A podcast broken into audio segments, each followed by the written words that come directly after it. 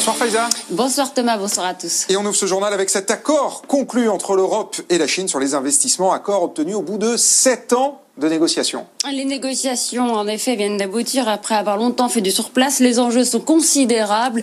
Les investissements des entreprises européennes en Chine pèsent 150 milliards d'euros.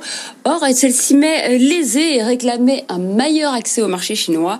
Euh, cet accord doit en principe rééquilibrer la relation commerciale entre les deux partenaires, mais à peine conclu, il est déjà critiqué. Paul Marion. C'est un accord qui concerne des centaines de milliards d'euros d'investissements croisés, 150 milliards d'euros chaque année de l'UE vers la Chine et 113 milliards dans le sens inverse. Pourtant, la relation est loin d'être équilibrée. La Chine bloque des secteurs entiers aux entreprises étrangères et subventionne ses champions, quand l'UE est déjà largement ouverte aux investissements chinois. Un tel accord devrait en théorie imposer un cadre plus contraignant à la Chine sur le vol de propriété intellectuelle, les transferts de technologie ou le travail forcé des Ouïghours. Bruxelles parle aussi d'un accord qui offre un accès sans précédent au marché chinois. Mais certains contestent la fiabilité des engagements pris par la Chine. C'est le cas du Parlement européen qui devra approuver l'accord dans les prochains mois, notamment sur la question du travail forcé des Ouïghours.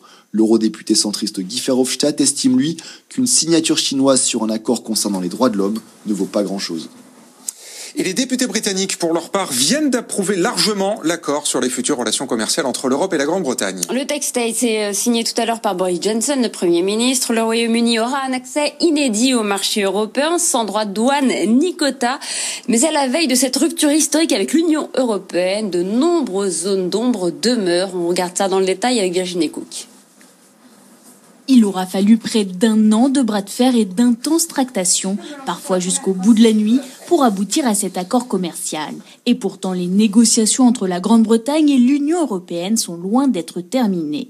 La finance est la grande absente de l'accord. À partir du 1er janvier, les établissements financiers basés au Royaume-Uni n'auront plus un accès automatique au marché unique de l'UE, sauf si les réglementations britanniques sont jugées équivalentes par Bruxelles. C'est toute la future relation entre la City et les places financières européennes qui reste à écrire. Londres et Bruxelles espèrent parvenir à un accord sur le sujet d'ici à mars 2021. Autre domaine qui reste à négocier, la coopération en matière de politique étrangère, la sécurité extérieure et la défense. Londres n'a pas voulu intégrer ces domaines à l'accord qui vient d'être signé. Enfin, la pêche a été le sujet au cœur de toutes les crispations ces derniers mois. Un accord a bien été trouvé, mais le répit ne sera que de quelques années, car à partir de 2026, l'accord devra être renégocié. Virginie Cook. Et puis on en parlait depuis hier, euh, les chantiers, le chantier, pardon, enfin le dossier des chantiers de l'Atlantique, je vais y arriver. Et eh bien finalement, une nouvelle prolongation in extremis vient de tomber il y a quelques heures. À la veille de la date butoir, le, groupe le gouvernement français accorde un délai euh, d'un mois au groupe italien Fincantieri pour finaliser le rachat. Officiellement, cette prolongation est liée à la crise sanitaire sanitaire. Elle doit permettre à Fincantieri de répondre aux dernières questions de la Commission européenne sur l'impact de ce rapprochement sur la concurrence.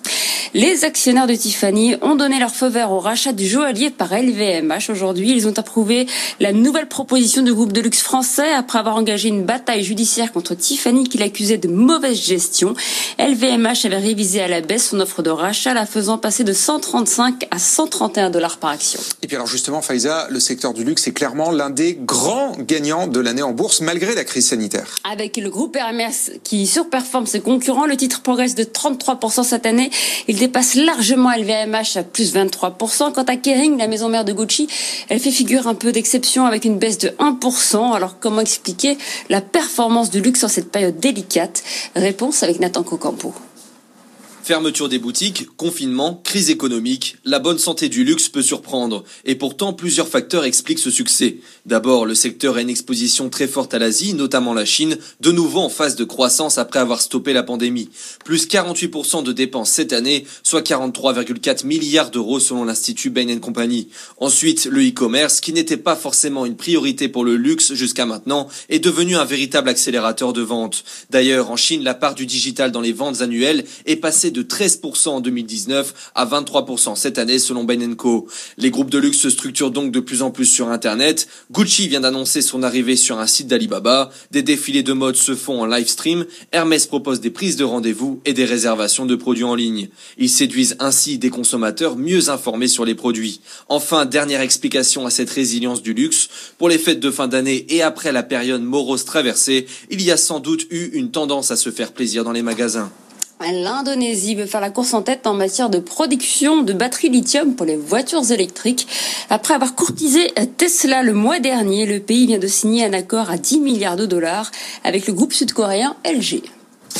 Puis chez Facebook, euh, changement de cap, changement de cap fiscal, on va dire, euh, le géant des réseaux sociaux ferme ses filiales en Irlande. Le groupe veut rapatrier leur activité aux États-Unis. Il met un terme à ce qu'on appelle le double irlandais, une stratégie euh, qui lui permettait d'échapper à certaines taxes aux États-Unis.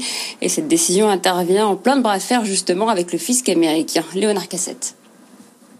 Grâce à des montages fiscaux mis en place depuis 2009, les redevances et les bénéfices mondiaux de Facebook étaient déclarés à Dublin, une astuce payante. En 2018, Facebook n'a versé que 100 millions de dollars au fisc irlandais sur 15 milliards de bénéfices, soit un taux d'imposition de seulement 0,7%. Mais cette législation ultra avantageuse touche à sa fin. L'Irlande, sous pression de ses voisins européens, a décidé d'y mettre un terme ce 31 décembre 2020. D'où la décision de Facebook de normaliser ces structures. Le groupe précise que ce changement est conforme aux modifications récentes et à venir de la législation fiscale que les décideurs politiques défendent dans le monde entier. Une allusion à la taxe GAFA en discussion sous l'égide de l'OCDE. En attendant, dans cette affaire, le fisc américain réclame à Facebook ce qu'il considère comme son dû, 9 milliards de dollars. C'est ce qu'il estime avoir en effet perdu depuis le déplacement des actifs du réseau social en Irlande il y a 10 ans. À 18h08 sur BFM Business, tout de suite, on part sur les marchés. La clôture à la Bourse de Paris, le CAC 40 termine en léger repli, moins 0,2%. Et c'est déjà l'heure du bilan pour la Bourse de Tokyo qui sera fermée demain. Le Nikkei a gagné 16% cette année et termine 2020 à son plus haut niveau en 30 ans, grâce notamment au plan de soutien massif du gouvernement japonais. En Allemagne, Francfort termine aussi dans le vert une année en dents de scie. Le DAX a progressé de 3,5% sur l'année. Et tout de suite, on va partir à New York, à Wall Street, qui évolue dans le vert aujourd'hui.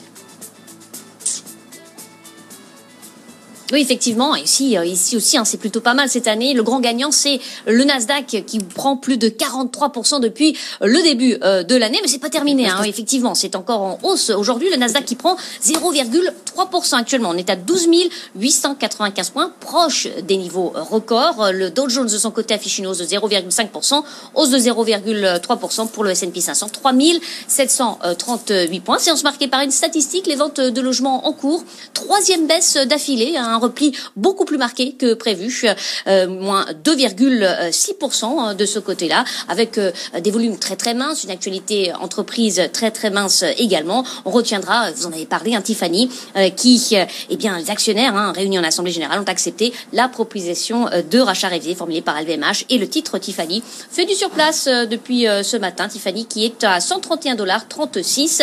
Parmi les plus fortes hausses, l'indice Dow Jones on retrouve Disney avec une progression d'1,8% et surtout Caterpillar, plus 2,3%. Merci beaucoup Sabrina, Sabrina Quagliozzi, qu'on a le plaisir de retrouver depuis aujourd'hui. Vous nous aviez manqué depuis 48 heures. Merci d'être là à nouveau. On vous retrouve à 19h. On en profite pour un nouveau point sur les marchés américains tout à l'heure. Et merci à vous Pfizer. On vous retrouve à 18h30 pour un nouveau point sur l'actu. Tous les week-ends sur BFM Business, l'hebdo des PME vous propose un tour d'horizon des PME françaises, ces entreprises qui sont au cœur de l'économie. Quelles sont leurs particularités? Quel développement? Partez à la rencontre de ces dirigeants d'entreprises passionnés qui réussissent. L'hebdo des PME, produit par Média France et présenté par Jeanne Baron, tous les samedis et dimanches sur BFM Business. L'hebdo des PME, avec Média France, le partenaire média et contenu de toutes les PME.